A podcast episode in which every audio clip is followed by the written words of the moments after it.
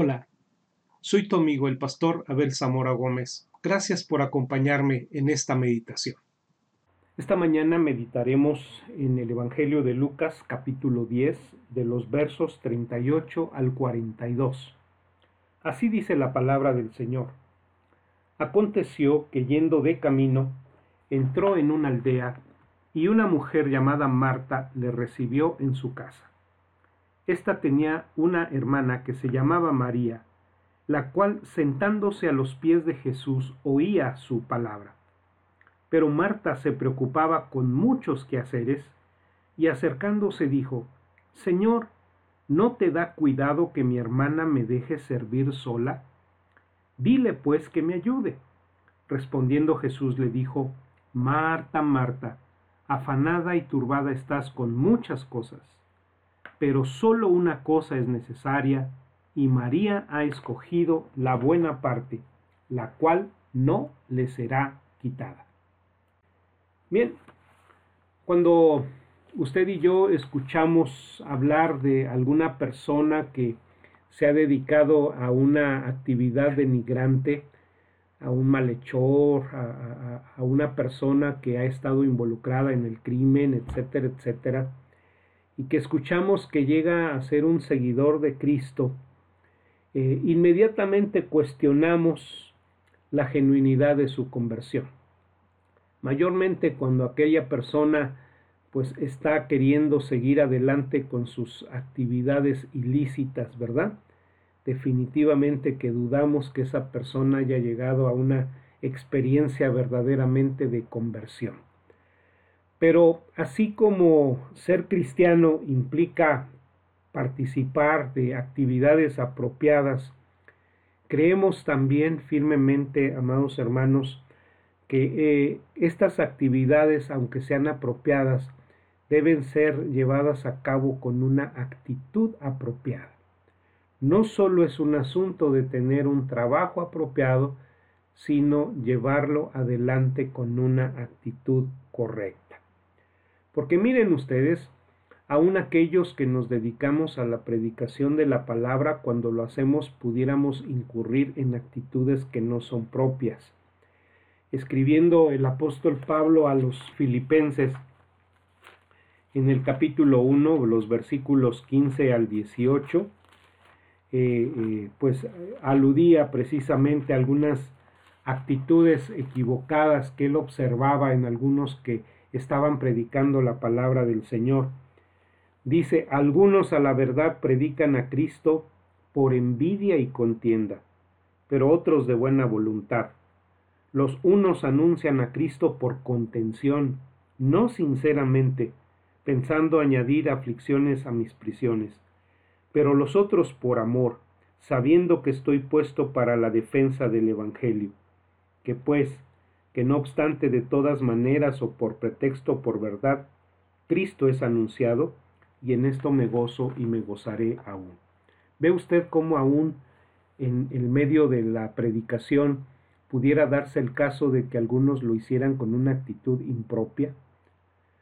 Bueno, así como sucede en los predicadores, también puede ocurrir en aquellos que se dedican a la filantropía, ¿no?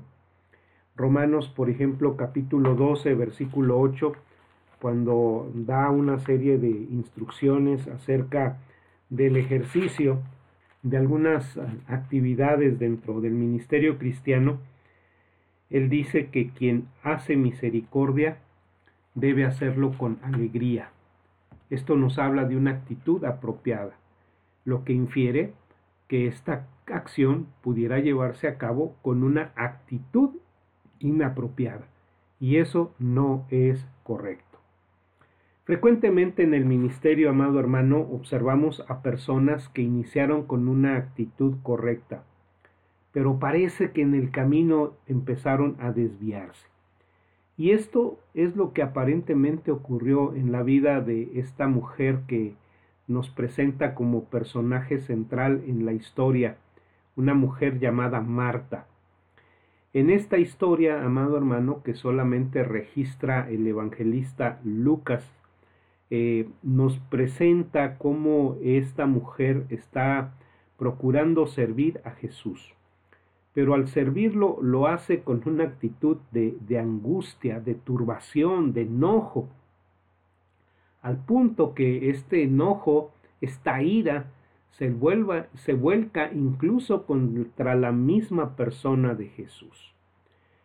Y, y, la razón, usted conoce y ya hemos leído la historia, es que ella observa que en medio de toda la actividad febril que demanda el poder recibir a Jesús y probablemente a su comitiva en casa, ella observa que su hermana María no le está ayudando, sino que está simple y sencillamente a los pies de Jesús y no solo se enoja con ella, pero Marta también se enoja con el Señor Jesucristo. Ahora, ¿qué es lo que está pasando en el ministerio, en el servicio que está llevando a cabo Marta? ¿Qué es lo que está mal en la motivación de esta mujer? ¿Por qué se enojó contra Jesús? Y, bueno, pues esto es lo que nosotros vamos a descubrir en, estos días que vamos a estar meditando sobre este pasaje. Y primeramente, amado hermano, yo quisiera que pudiéramos ubicarnos en el contexto en el que esta historia aparece. Repito, solamente el evangelista Lucas la cita, ningún otro de los evangelistas hace alusión a este incidente. Y por eso entendemos que en el flujo de lo que Lucas viene desarrollando en su narrativa, este incidente le parece sumamente importante. Y usted lo ha observado. Cuando nosotros vemos cómo cada historia que nos presentan los evangelistas va encajando, ¿verdad? E, e, en esa secuencia de eventos, empiezan a cobrar un significado verdaderamente eh, pues asombroso en nuestra vida. Y esto es lo que va a suceder precisamente cuando nosotros vemos cómo esta historia encaja en lo que Jesús viene llevando a cabo.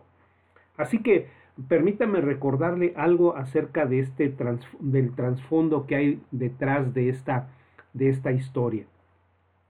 Hemos visto que Jesús está en lo que hemos llamado ya la fase final de su ministerio terrenal. Él ha afirmado su rostro para ir a la ciudad de Jerusalén y entregar su vida en favor de todos nosotros los hombres pecadores. Bien, pero en esta etapa final de su ministerio, Él ha empezado a dedicar más tiempo a la capacitación de aquellos que habrían de continuar con su obra, los discípulos. Y lo hemos visto como Él ha utilizado tanto los éxitos como los fracasos de la tarea ministerial de los discípulos para dejar en ellos y en nosotros importantes enseñanzas.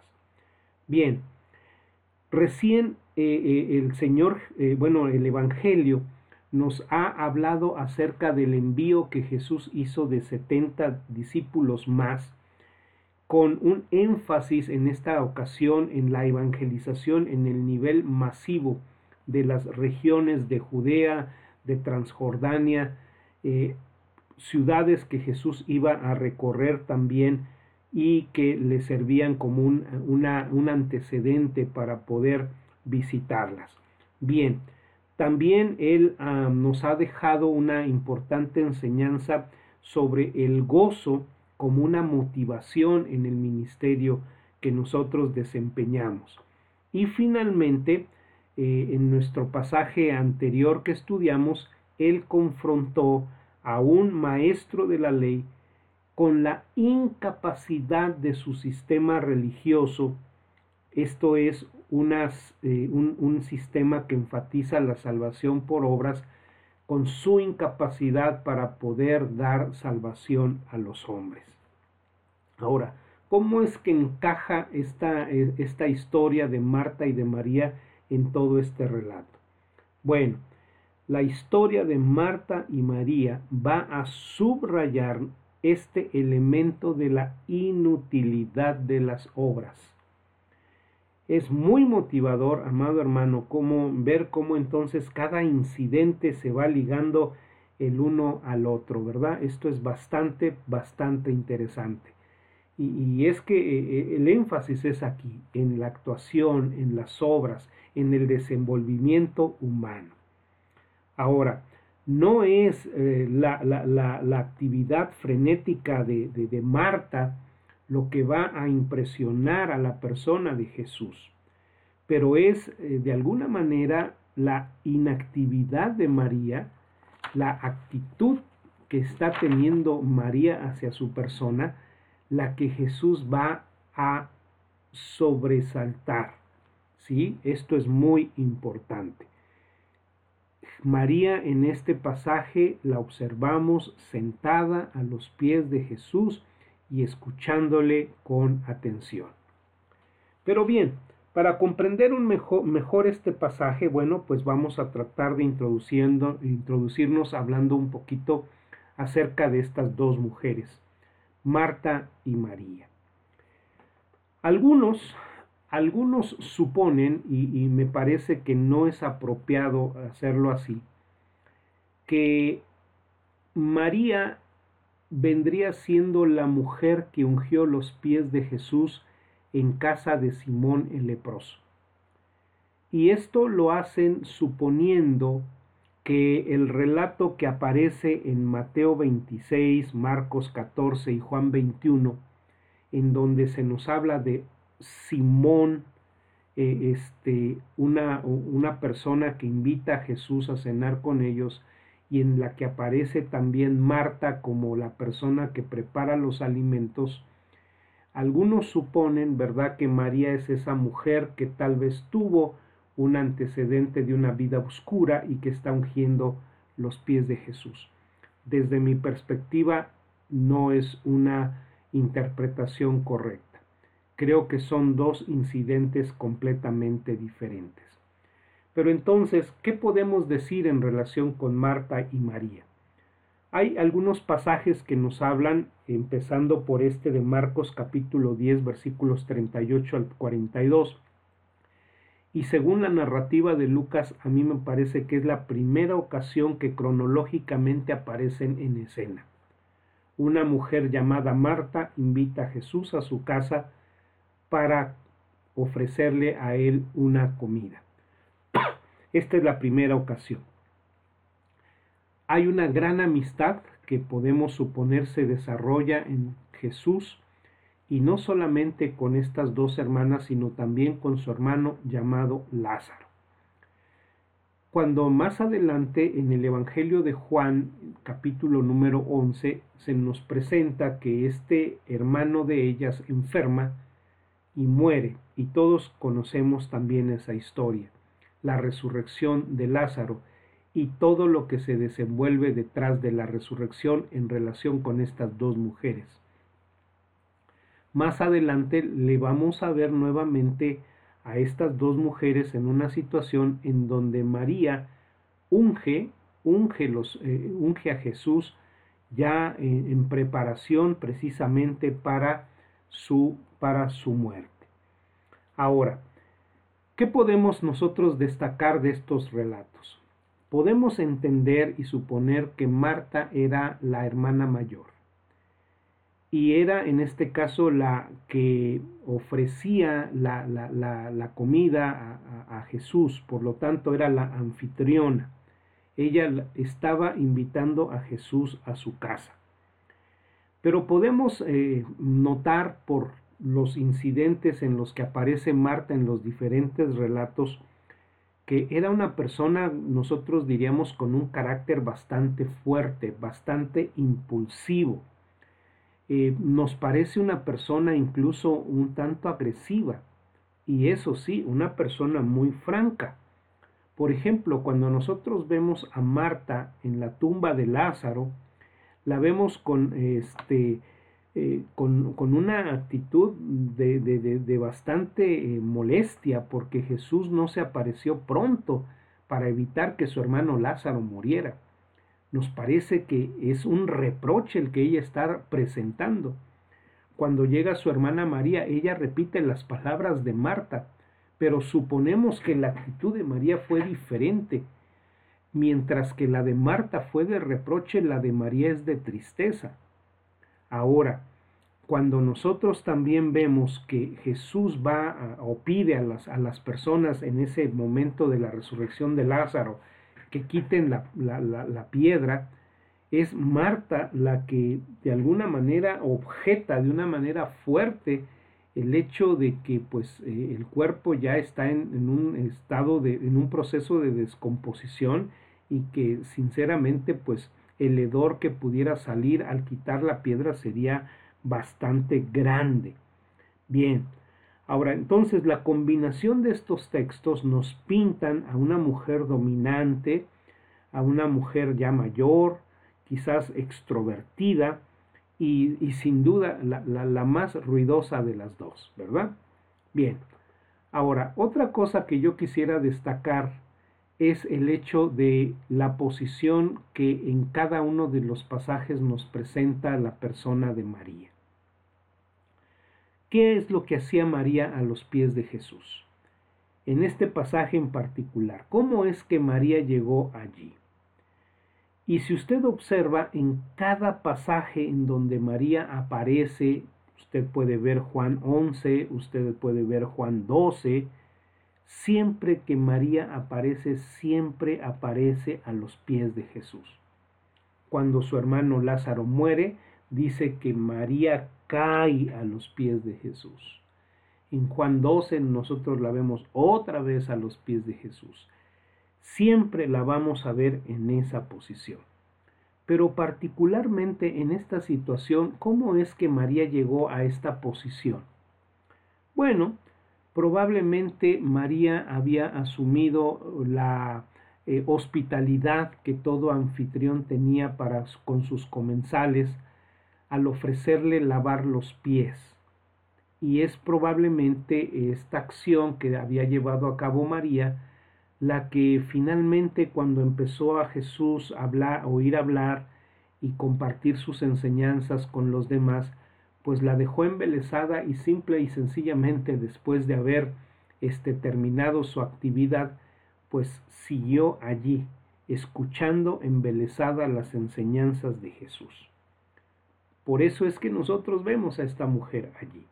Esta es una suposición, pero pudiera ser la razón por la que originalmente ella llegó a estar allí. Pero bien, vamos a ver, amado hermano, lo que nosotros podemos observar en la persona de Marta. Porque déjeme decirle que en este pasaje que nosotros vemos en, este, en, Mateo, en, Lucas, perdón, capítulo 10, nosotros observamos que es Marta la que ocupa el personaje central de esta historia. Si usted observa, son cuatro versículos en donde encontramos por, por un lado la, actividad, la actitud de Marta y, otros dos al final que nos presentan la respuesta de Jesús a esta actitud que tiene Marta y solamente en un versículo se nos habla acerca de María. Entonces, esto nos lleva a pensar en primer término que el personaje central no es María. El personaje central que quiere destacar aquí Lucas en su narrativa es Marta.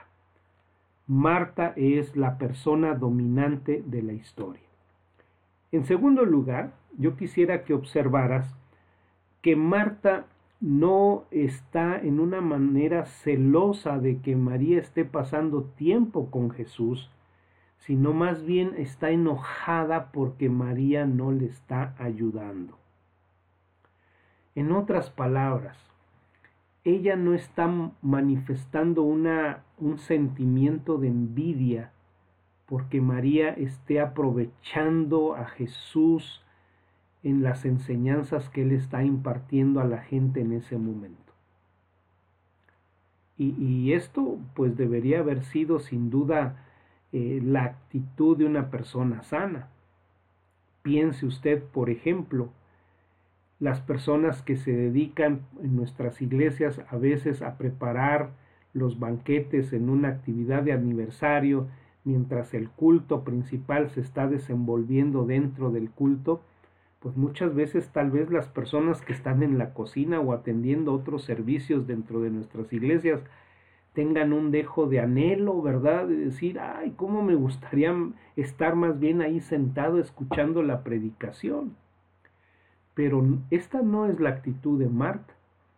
La actitud de Marta no es una actitud de un deseo de estar en el lugar de María, sino al contrario, es una actitud de enojo, de enojo porque María no le está ayudando.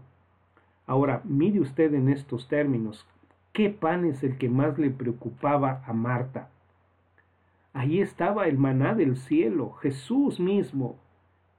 Pero a ella no le preocupaba tanto estar a los pies de Jesús, le preocupaba más otras cosas.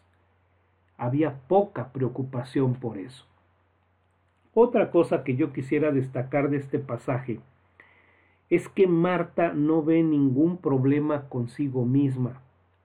Para ella el problema está en María. ¿Sí? Y, no solamente en María, sino vamos a ver que también ella consideraba que el problema estaba en la persona de Jesús. ¿Sí? Marta no ve ningún problema en ella, pero culpa a los que son inocentes de cometer delitos.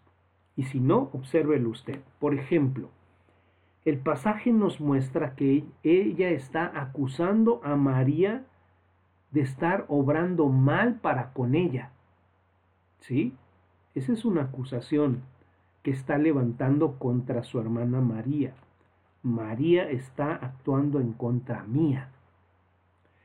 Y además, está de alguna manera reprochando a Jesús y en este caso acusando a Jesús de ser un solapador de la actitud que está asumiendo María.